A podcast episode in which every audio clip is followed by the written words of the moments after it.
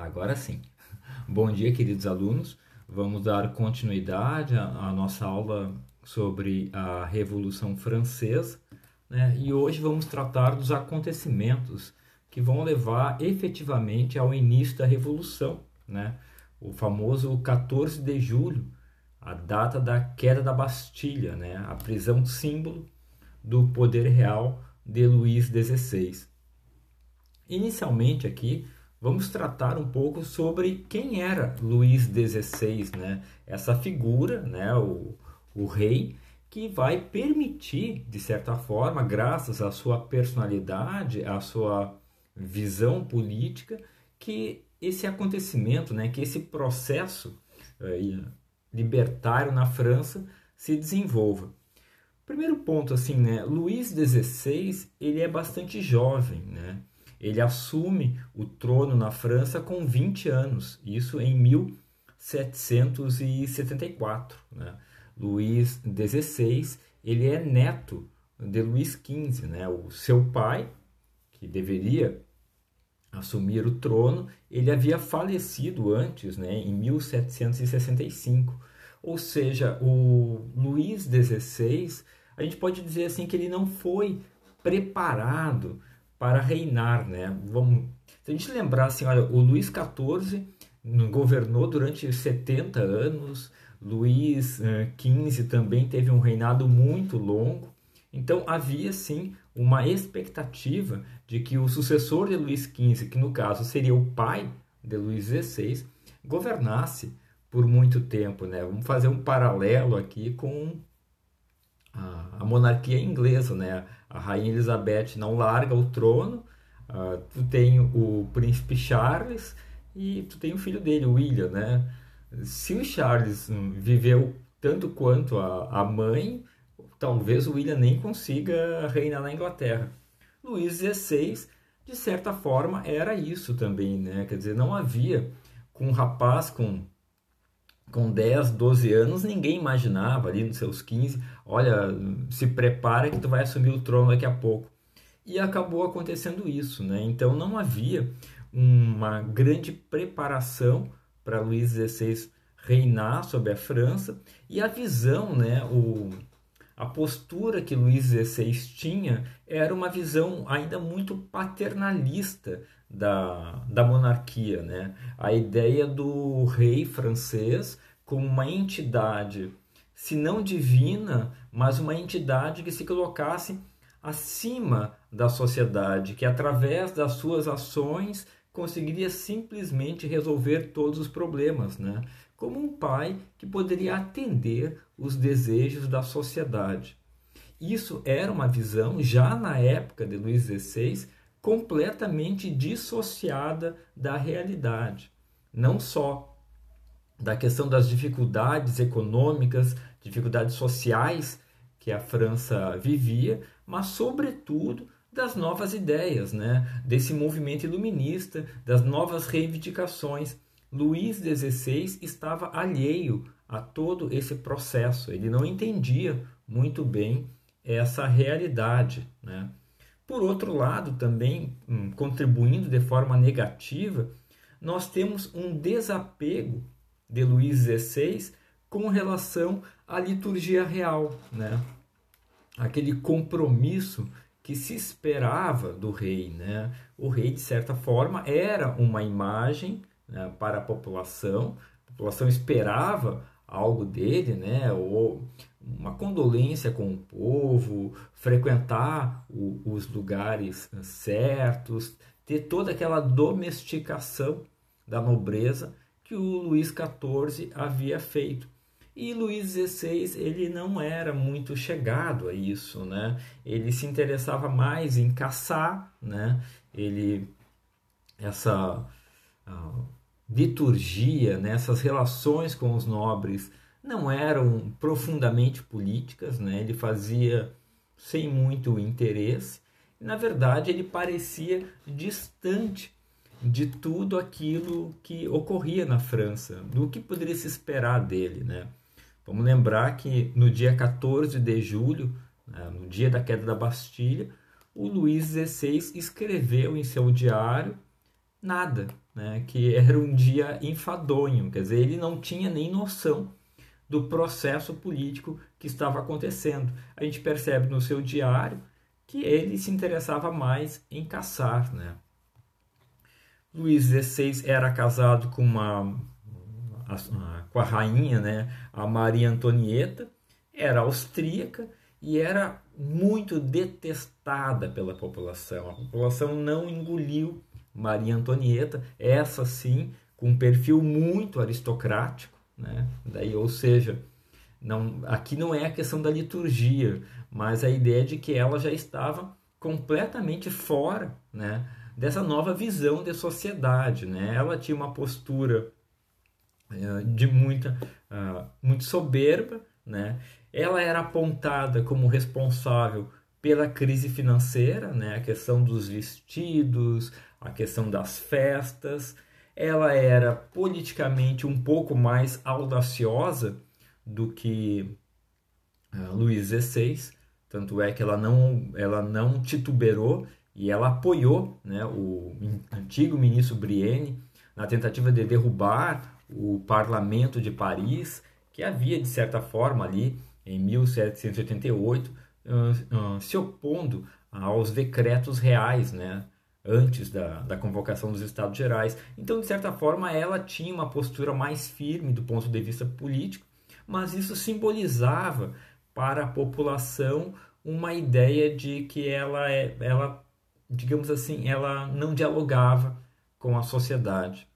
Contribuía também a própria relação entre Luís XVI e Maria Antonieta, né? levou dois anos para nascer o primeiro filho entre eles, então circulava muito boatos de que Luís XVI uh, não não confirmava o seu casamento, ou seja, que ele tinha problemas uh, sexuais.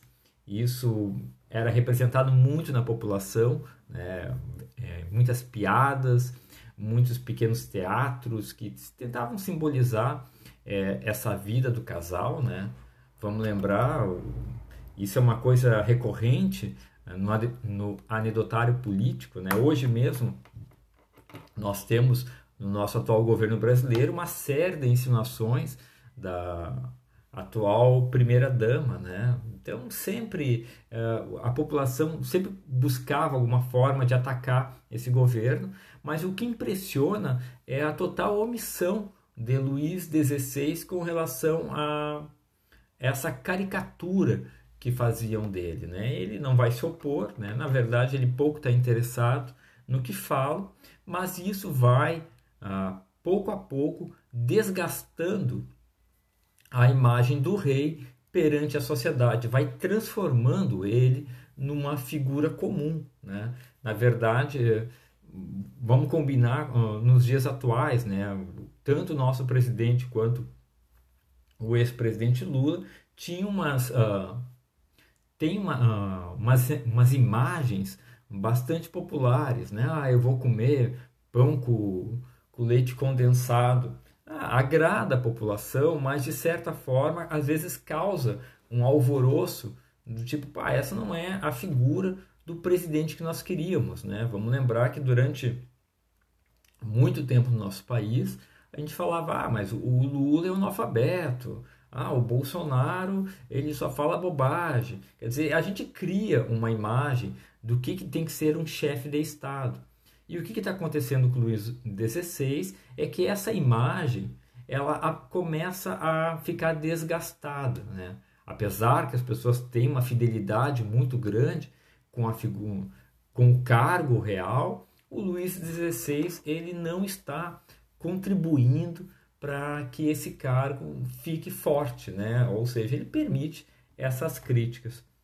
Voltando aos acontecimentos na França, né, nós lembramos que o, a França está quebrada, né, foi proposta uma Assembleia dos Notáveis, uma mudança na carga tributária, a Assembleia dos Notáveis composta pelo clero e pela nobreza, e por dois votos, né, uma sessão bastante uh, fecha, uh, como é que eu posso dizer assim, decidida nos mínimos detalhes, a Assembleia dos Notáveis falou não, tu, a única forma, a forma legal, legítima de mudar o sistema tributário seria através da convocação dos Estados Gerais, né? A grande Assembleia Francesa.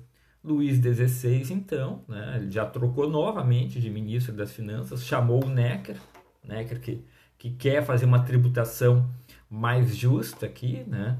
ele convoca os Estados Gerais. E aqui nós temos alguns pontos importantes. Né?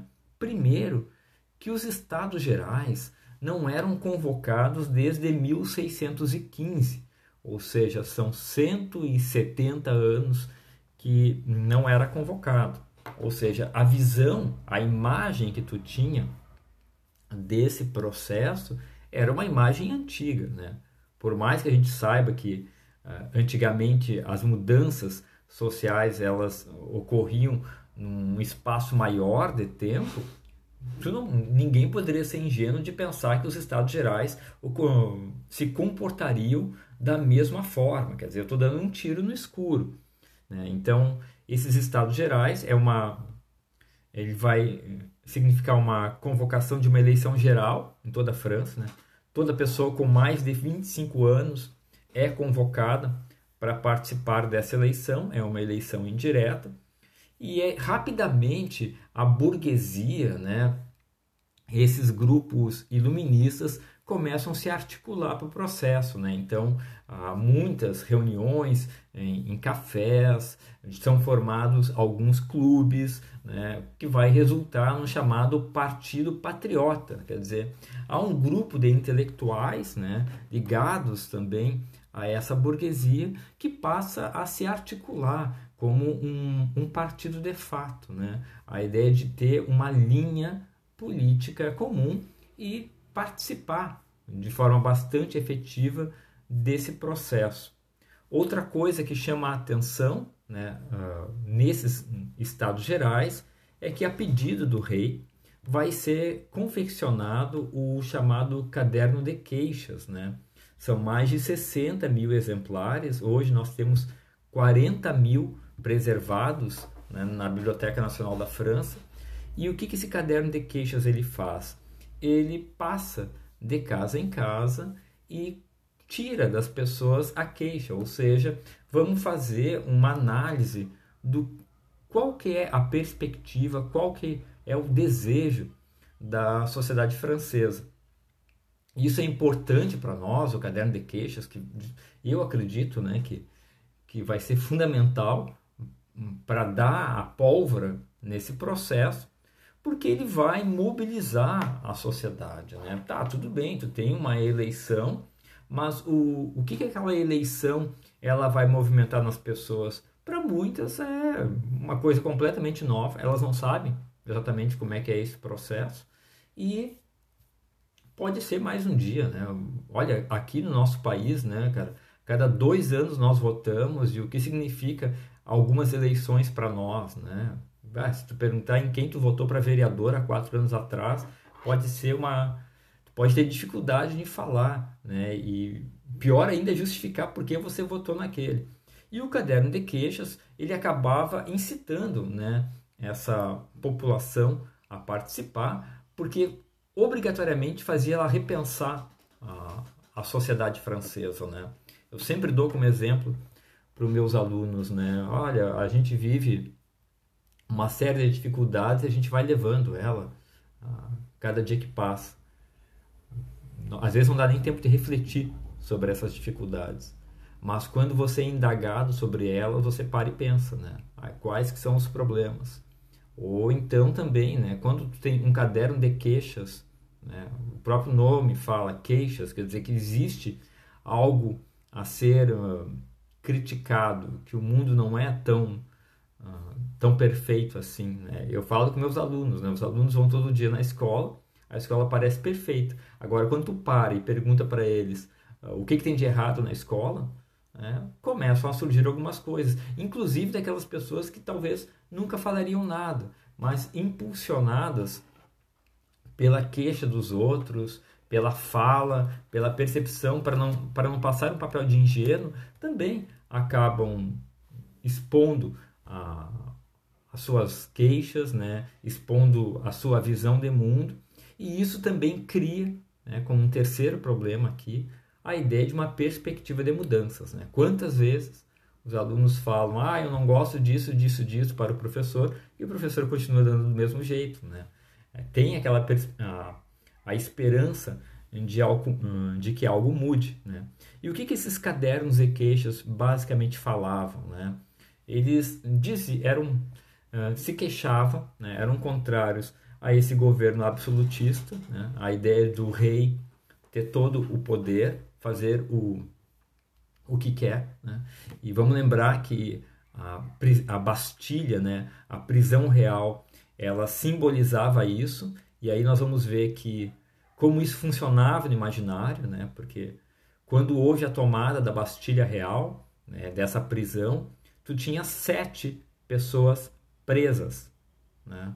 quatro falsários, dois loucos e um nobre colocado pela família. Quer dizer, não havia na Bastilha presos políticos, mas no imaginário da sociedade era uma prisão ocupada. Quem, quem já leu aquele livro, O Conde de Monte Cristo, né, ou viu o filme, muito bom, recomendo ver esse filme, mostra assim a ideia de ah, que o, o rei ele tinha o poder de colocar na prisão qualquer opositor. Isso sempre ocorreu na França, mas não era o caso de Luís XVI.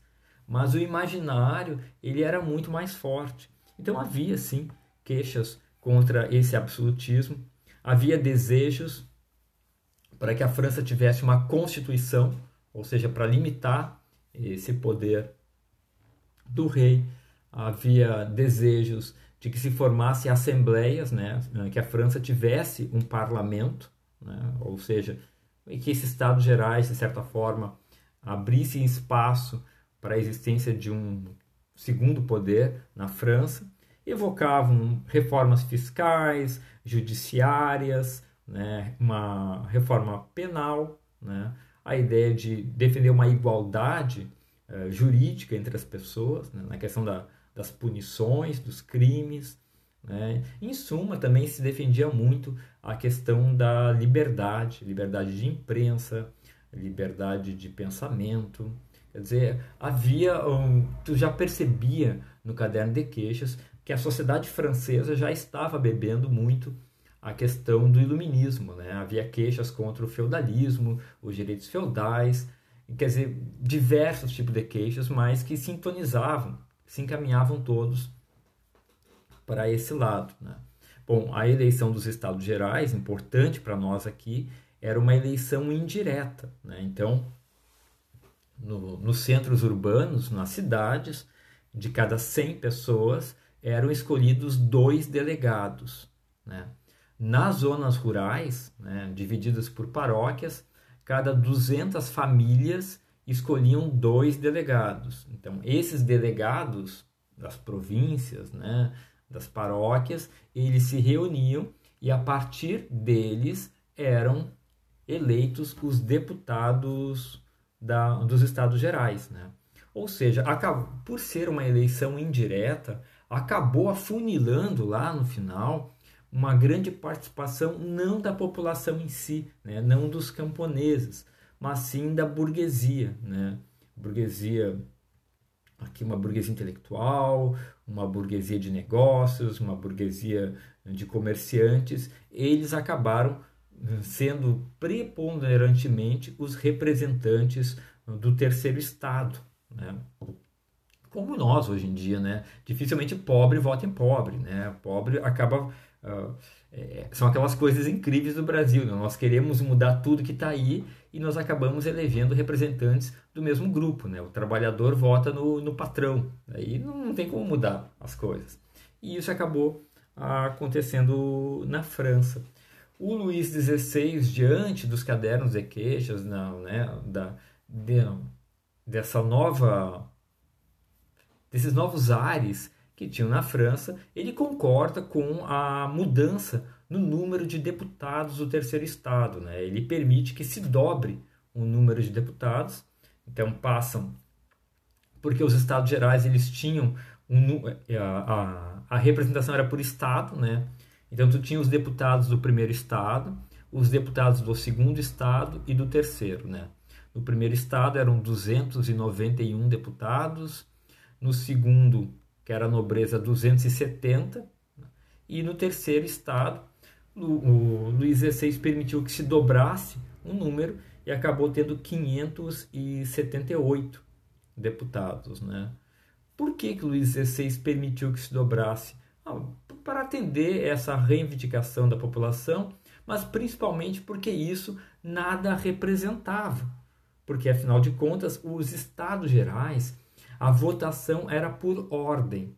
Então, aqui uh, é importante nós uh, entendermos isso. Né?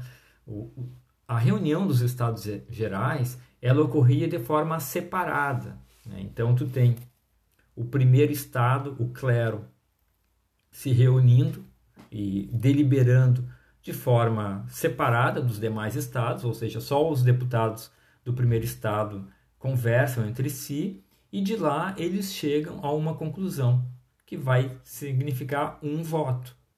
A mesma coisa ocorre com o segundo estado e com o terceiro.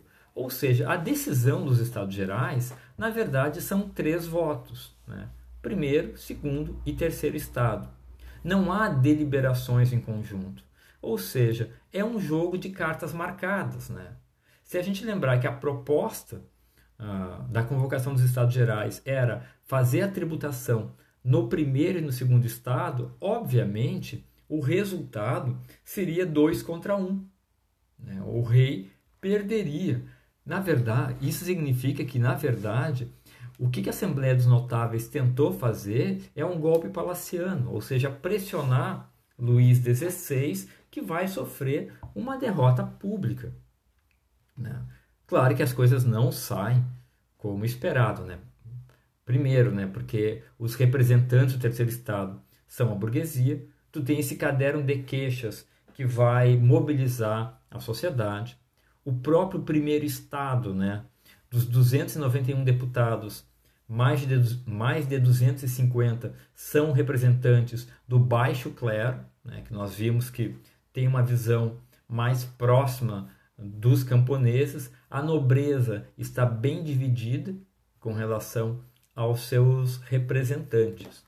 Tudo bem, ocorre um processo, né, é feita as eleições e no dia 5 de maio de 1789 é então aberto a Assembleia dos Estados Gerais, que vai ocorrer na cidade de Paris, né? E aqui aquelas coisas interessantes, né? A chegada dos deputados, né? Ela é feita através de um grande desfile público, né? Um desfile que durou três horas, todo mundo ornamentado, o rei desfila, ou seja, há uma grande agitação em Paris, uma grande expectativa, porque estão vindo esses deputados de tudo que é lugar, né? Imagina uma abertura dos Jogos Olímpicos, né? Todo mundo naquela expectativa de ver aqueles deputados, aqueles representantes que vêm de todas as bibocas da França, cada um do seu jeito, um Tour de France, né? E há uma grande mobilidade pelo número grande de deputados, aí mais de, de mil deputados, o único local que é possível fazer essa assembleia, né, essa abertura, né, quer dizer, essa, esse grande evento inicial vai ser no Palácio de Versalhes, e aí começa a haver já um problema, que é um contraste muito grande, um choque de realidade, né, de pessoas que vêm representantes do desse baixo clero, representante da, da nobreza, sem falar da, da burguesia, tu imagina provinciana, que entra no Palácio de Versalhes e vem aquele luxo todo, né? Quer dizer, há um choque eh, de realidade. Tu tem noção das despesas da corte, mas quando tu vê ah, aqueles ornamentos, aquele, aqueles jardins, o, a, o salão dos espelhos, tu começa a ficar bastante, digamos assim, uh, com raiva, né?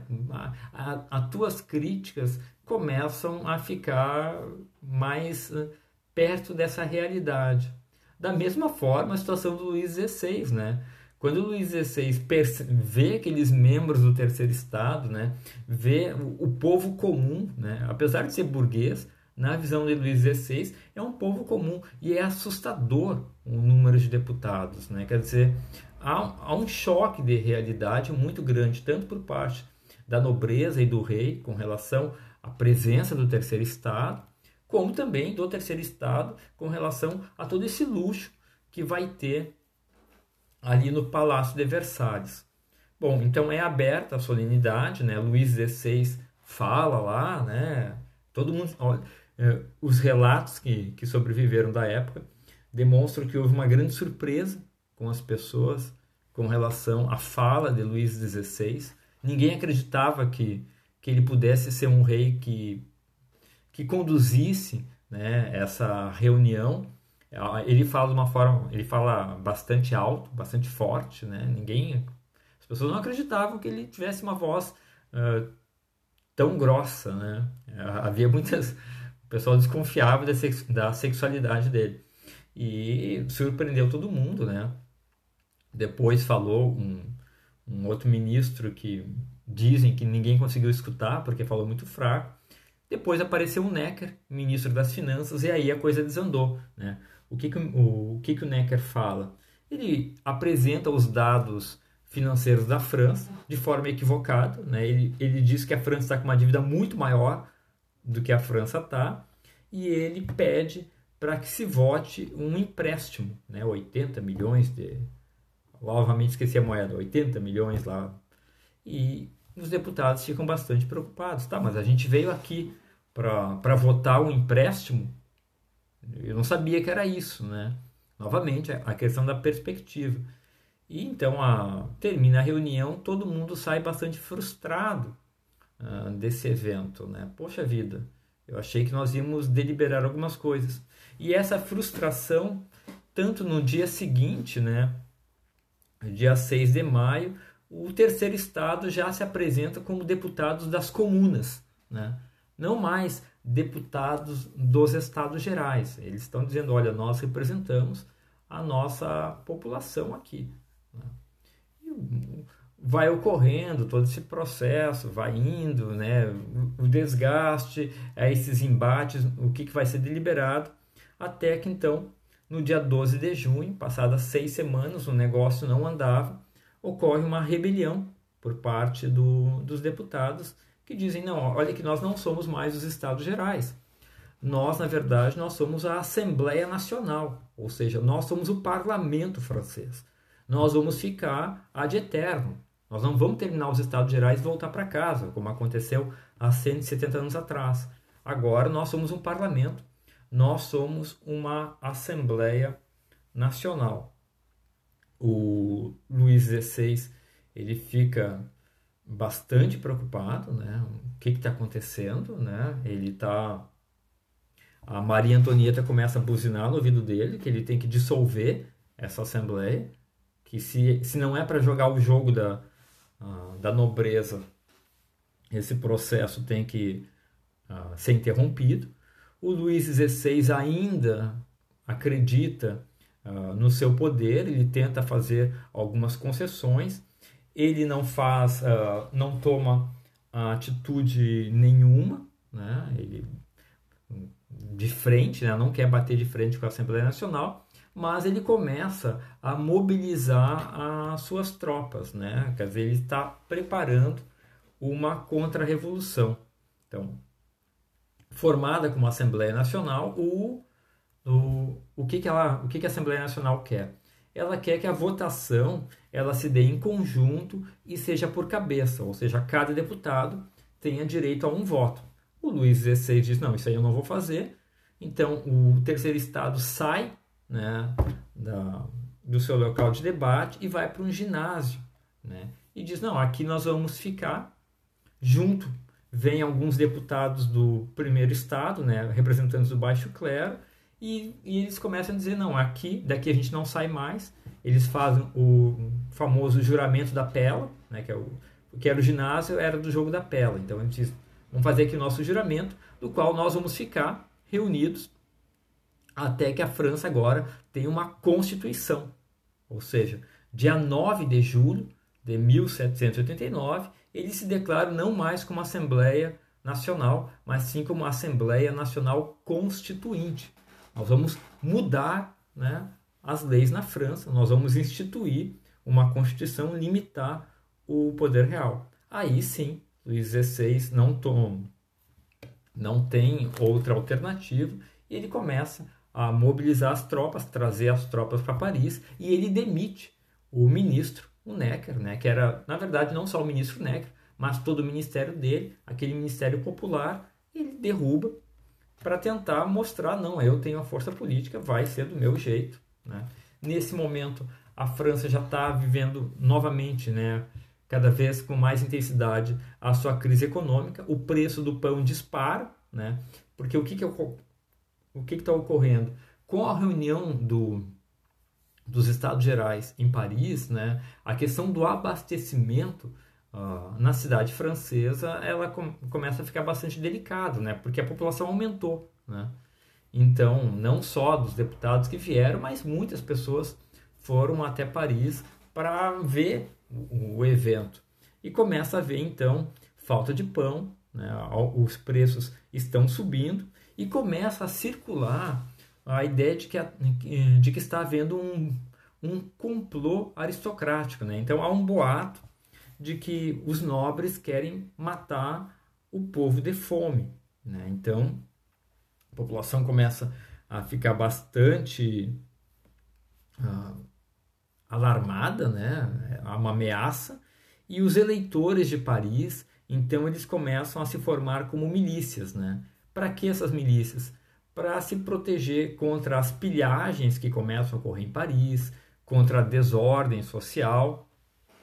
E eles começam então a se formar em pequenos grupos e a partir dali eles começam a tentar deliberar o comando da capital francesa. Né?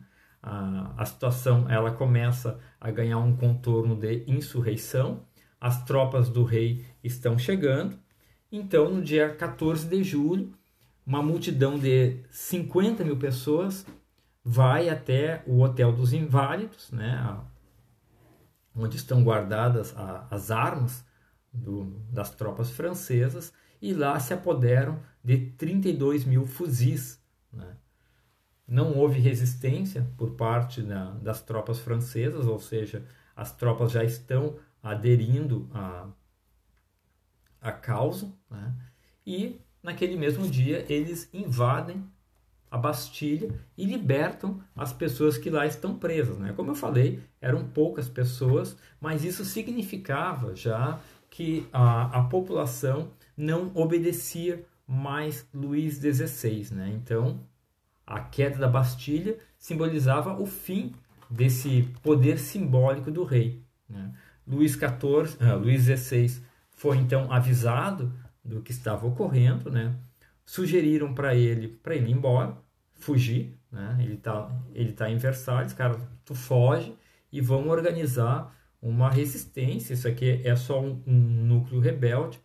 Luís XVI ele pensa o contrário, ele decide ficar, né? Para para tentar tomar controle da situação e isso vai ser um desastre do ponto de vista político, né? Que ele vai se arrepender profundamente, né? Ao ficar, né? Ele acaba dando legitimidade a todo esse processo. Dia 16 de julho, então, ele vai até Paris e ele é obrigado a reconhecer a existência dessa Assembleia Nacional Constituinte. A partir de então, ali em Paris, começa a Revolução Municipal ou seja, os intendentes, os cargos políticos administrativos passam a ser destituídos e ocupados por pessoas comuns, né? Na verdade, por, esse, por essa burguesia. Temos então assim o início dessa Revolução Francesa, 14 de julho, como data simbólica, né? porque é a queda da Bastilha. O que, que nós temos que entender é esse processo né? Do, da formação dos Estados Gerais, da sua composição, da transformação em Assembleia Nacional e uma Assembleia Nacional Constituinte e o, as dificuldades de Luís XVI em lidar com esse processo. Né? Fosse ele uma pessoa mais experiente do ponto de vista político, ele teria fugido, organizado, porque ele era o governo, né, organizado uma resistência, né, um poder oficial e ter acabado com, com esse grupo rebelde, né? Ele tentou trazer o um, um Necker de volta nesse meio termo, mas aí já era bastante uh, fora do, do ritmo, né? Ou seja, ele perdeu o controle de todo esse processo. Bom, uh, por hoje é isso, pessoal. Até a próxima aula.